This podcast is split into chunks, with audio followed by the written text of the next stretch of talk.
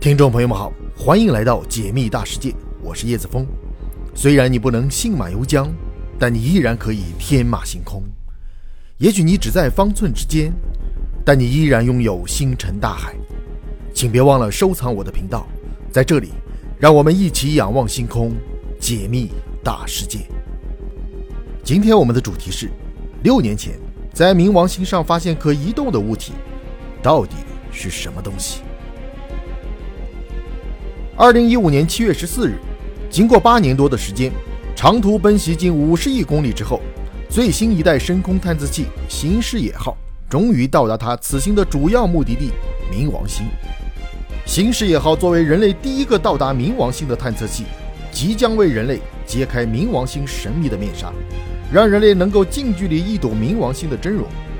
长久以来，人们对冥王星充满好奇，不仅是因为它曾经与地球一起。被当作太阳系的九大行星，后来被剔除出去，让太阳系重回八大行星之列。更因为其发现的时间最晚，与其他行星相比，离地球的距离也最远，有关它的信息也更少。曾经的旅行者一号和二号等，对木星、土星、天王星都做过探测，但是唯独没有探测过冥王星。由于新视野号的最终目的，如同它的前辈旅行者一号和旅行者二号一样。是宇宙的深空之中，除了冥王星外，处于太阳系外围的柯伊伯小行星带，也是它此行的目的地之一。所以，这次针对冥王星的探测只是途经飞掠，而不是停留在冥王星的轨道上，如同冥王星的卫星一样做更细致的探测工作。所以，就显得时间有些紧迫。在飞掠冥王星的时候，就会不计损耗地拍摄大量的照片，以供地球上的科研人员分析。当新视野号拍摄大量的冥王星照片传回地球后，其中有张照片让当时的科研人员大吃一惊，因为在这张照片上出现了一个可以移动的物体，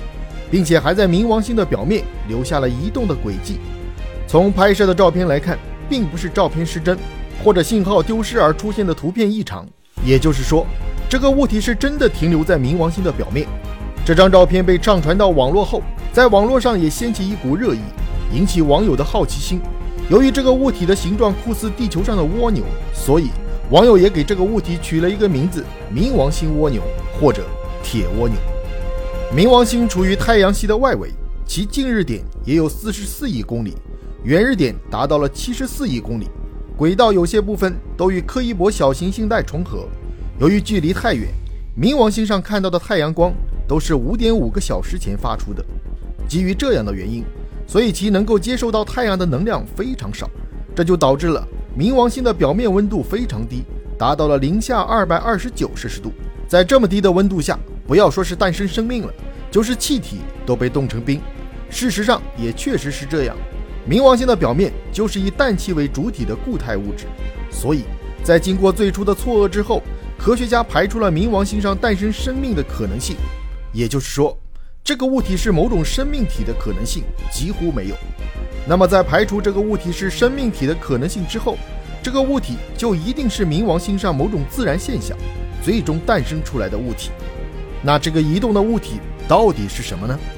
曾经很长一段时间，人们都认为冥王星是一颗如同火星一样的死星。但是，经过最新研究数据显示，冥王星很有可能是一颗活的星球，因为从冥王星上发现了冰火山。冰火山不同于一般的火山，一般的火山喷发的时候都是炙热的岩浆，而冰火山喷发出来的都是液态的水、氨和甲烷等。冰火山之所以能够喷发，使外层冷冻的星体内部有足够的温度，天体内部是以液体和气体存在，如此才能突破外层的屏障喷发到地面。如果冥王星是一颗活的星球，那么其地质运动一定比较频繁，而冥王星上不仅有很多的氮。而且还有数量可观的水，由于水和氮的密度不同，就导致了两者出现分层。固态的水会处于冥王星的内部，所以科学家猜测，这个移动的物体实际上是一块水冰。当冥王星发生地质运动后，这块破裂的固态水冰就跑到了冥王星的表面上来。当再次出现地质运动的时候，这块水冰就在以固态氮为主的冥王星表面运动起来，在其表面运动的过程就会留下许多移动的痕迹。距离新视野号到达冥王星的时间已经过去六年了，在飞掠冥王星后，它并未停留，而是一头扎入茫茫宇宙深空之中。现在已经到达太阳系的最外围，如同它的前辈一样，进入到柯伊伯小行星带之中。但是在这六年时间里，它留下大量的冥王星资源，还在被人类研究。对冥王星也开始有越来越多的发现，让人们开始对冥王星有了更多的了解。